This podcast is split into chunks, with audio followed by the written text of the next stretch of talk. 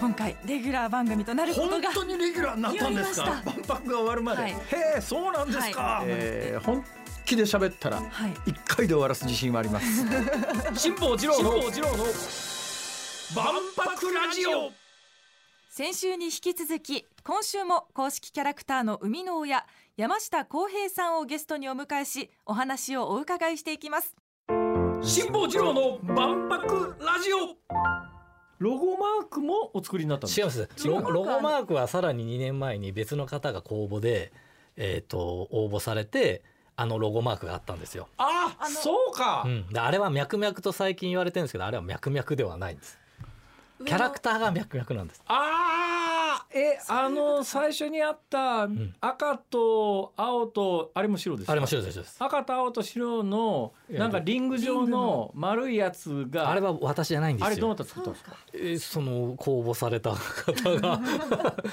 あそうなんだ。チチームであれは。やられたみたいです。あれがシンボルマークであってああって。れに胴体くっつけて手足がくっついて。ちょっとこうちょっと書いてあるんですけど、はいはいまあ要はあの話が、まあ、前後してもいいんですよね。どうぞ。だからいやえっ、とあくまでも私普段からキャラクターのデザインとかいろいろやってはいるんですけど、はいはい。仕事として、ええ。今回一般の公募があって、まあええ。ええでそれは、えー、と絶対ではないんですけどそのロゴマークを限りなく生かす生かそうみたいなちょっとこうコンセプトはさ歌われていたんですよ。はいはいはい。でデザイナーなので、ええ。えー、とどうするのが一番いいかなと考えて考えて、ええ。そのまま使うのが一番いいんじゃないかなと思ってですねはちょっと変えてちょっと目をあれしてあの体をつけたって。まあどっちかというとその絵だけじゃなくて全体のコンセプトをあとあのちょっとネットには最初出たんですけどあのバリエーションいろいろ作って変化していくキャラクターっていうのを考えてああ今ね手元にね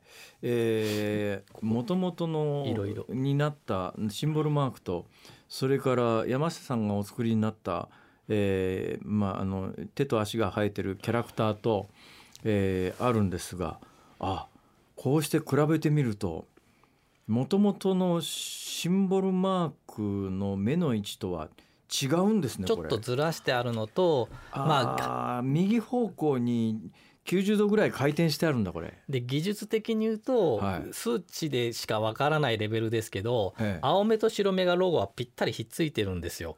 でそれってちょっとどっちかというと有機的じゃなくなってこう記号的になってしまうところを若干離したり青目をああ若本当だよく見たらそうだそういうことをしてキャラクター化しているというか有機的に見せてるとかっていうのは実はやってたりするんです。それ面白いなはまあ気づかれなくていい部分なんですけどね。ははでそれもあくまでもあのさっき申し上げたように募集があって僕も、えっと、1,800何人のうちの一人として普通に応募して、はいまさか自分が受かるなんてまあ普通思わないじゃないですか絶対。いやそんなことないいやそんな自信家じゃ全く。自信満々で。全然僕がなかったら誰が受かんだよってそういう人いるじゃないですか。僕もあのそれなりに生きてきて一回もそんなことは実際で 考えたことがない。どっちかというと陰キャでもないですけどそんな自信家じゃないのでまさか選ばれた時は実は本当にびっくりしてええ。え？まあそれも選ばれるにあたって3候補最初立ったんです。よ ABC って。はいはいはい。でそれの時はえっ、と他の方もいてそれでい何ヶ月間かこうなんかこう調査があったみたいで。ええでその後最終的に私のに選ばれるんですけど、はい。まあ、まさか ABC 案で僕私 C 案の人って呼ばれてたみたいなんですけど、シーアンの人。まあ、C 案は選ばれないだろうなと本当に思ってました。あの謙謙虚な気持ちじゃなくて他のものがもうちょっとなんかこういかにも万博キャラなものって言ったらあれですけどでも皆さん同じ色合いでしたね、うん、だからそれはあの協会さんとしてそういうものをあれしたのか審査員の方がしたのか当然脈々っていう名前も別応募別公そうですよねキャラクターができた後に、はい。ミャクミャクの名前の公募があって、ええ。で私はそれの審査員には入れてもらったんですけど、はあ。まあすいやものすごい数が来てええ。それをみんなでこう。どうなんですか？その作った人としては、えー、もし自分が名付け親ならどんな名前にしたとえっとね思います全然違うんで私太郎くんとかそういうやつですね いやそうではないですけどもうちょっと違うちょっと今じゃ実はあのとぼけるわけじゃなくてちょっと忘れてしまうぐらい、えでううちの母が勝手に考えたりとかしてそれいいじゃんと思ってたんです。それねなんかねみあの青いところが実はコンセプトとしええて水の都大阪って水の都っていうなっていうのがちょっとあって青い色が先にあったんですけどええ水のように自由に変化して胴体部分手足部分に相当するところはベースが水色ですよね。はい、でそれを水だっていうところでうちの母は水斗くんって勝手に言って母は水の都ですでも水斗君ね。あの応募してなかったみたいですけどはあなんかでもなんかかすりそうですね。でも、えー、とそのたくさんの公募の中ある程度選んだものの中から私たちが審査したんですけどその時に、いや正直言うともうちょっと名前あったんですけど脈々ってなんか絞られてきたので私ものすごいそれいいなと思ってたんですよ。でこれになってほしいなと思いながら僕はこ本当ですか？本当です本当です本当ですかそれ。ういやで自分の発想としてはない名前でしたね。はい。自分の持ってるまあ私もキャラクター作って絵本作ったりとか名前考えるんですけど、ええ。自分としてはこの「ミャクミャク」っていう名前は思いついてないのでいやでもね脈々素晴らしいなと思います。いう名前とそれはキャラクターとが結びついて結構なブームになって、ね。なんかネット上では脈々に様がついて今脈々様っていうらしいじゃないですか。いやそうらしいですね。え今あの脈々様も当たってるし仕事的にはいや全く何も変わってないですよ。あのこういう言い方するとまあでもここ何でしたっけ？さっきのあのひ紐付きじゃないから言えるのかもしれないですけど、あはいはいはい。えっと僕は今東京関西のもともと人間なんです3時までいたんですけど。こどどこですか？あ僕は神戸なんですけど。あ神戸です生まれは熊本なんです。だけどええ。数ヶ月しかいなくて転勤族の息子あで。くまモンうう生み出した。産んでないです。全く違う。それでまあ小学生ぐらいからあの神戸にいて、ええ。30ぐらいまではあの神戸にいたので震災もがっつり経験したりとかして。1995年はい。でまあ東京に仕事で一人でポンとであの当てもなく出てるんですけど、まあ、今ええ20年ぐらいいるんですけど、ええ。まあ、で出稼ぎ感覚的なとこは強いんですけど。いつぐらいからご飯が食べられるようになったんですあかでもそれはうんとしょ食べ食べるっていうことで言うと、まあ、ええ学生時代からそういう仕事してたので一人で、まあ、ずっとは食べれてます。あそうですか。でいい時もあるし悪い時もあるがフリーランスなので、ええまあいい時もいい時というか甘かないですけどもう自分の書いたものがす全てですから、えまあいだ大丈夫です。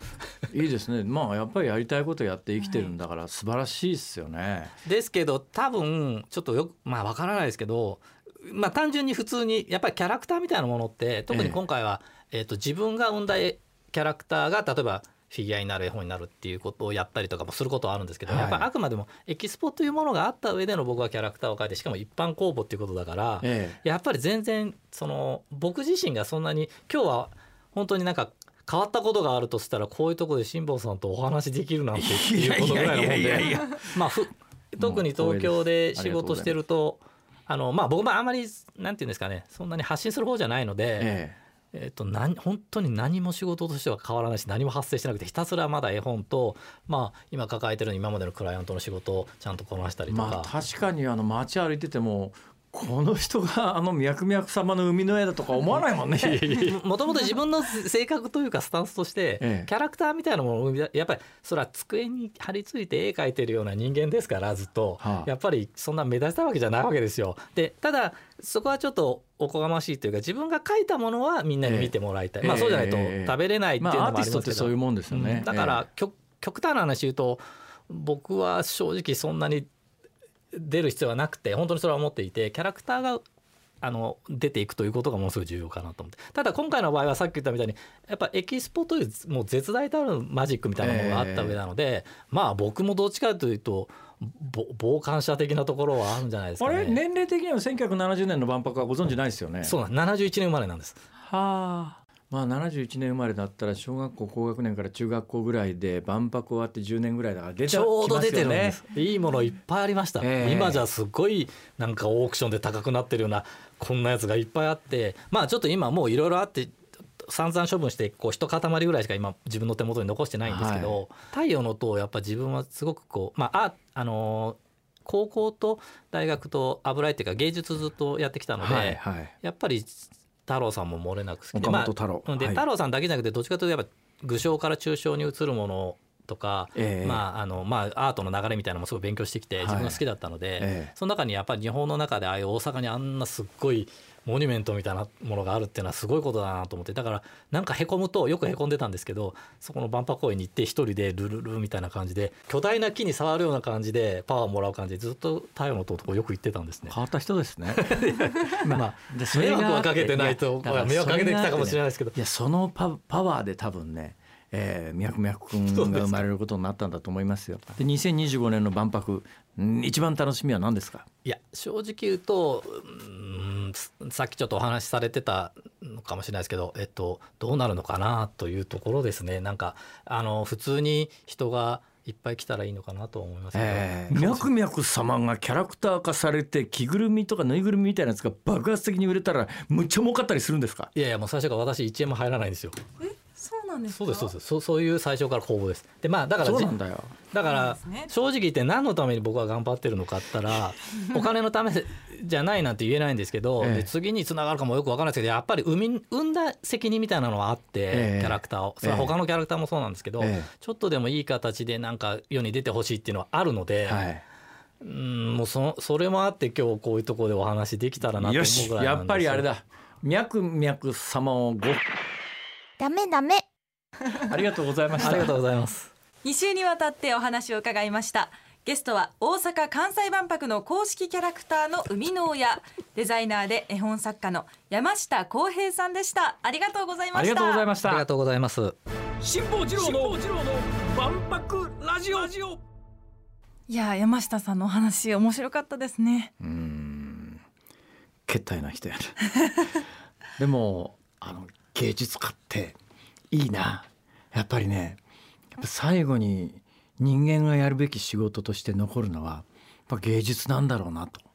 だ芸術に携わってられるというのは羨ましいな。と決めた俺。これからね芸術家になるんだ。これから？うん。お！ちょっと画家かな？どっち系の道？画家？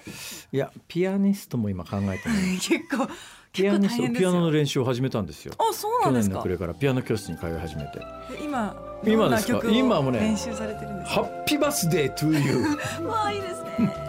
私の誕生日にぜひ弾いてください。頑張ります、はい。ありがとあうございましりがとうございたました。辛坊治郎の万博ラジオ。ここまでのお相手は辛坊治郎と。ABC アナウンサーの福戸彩でした。また来週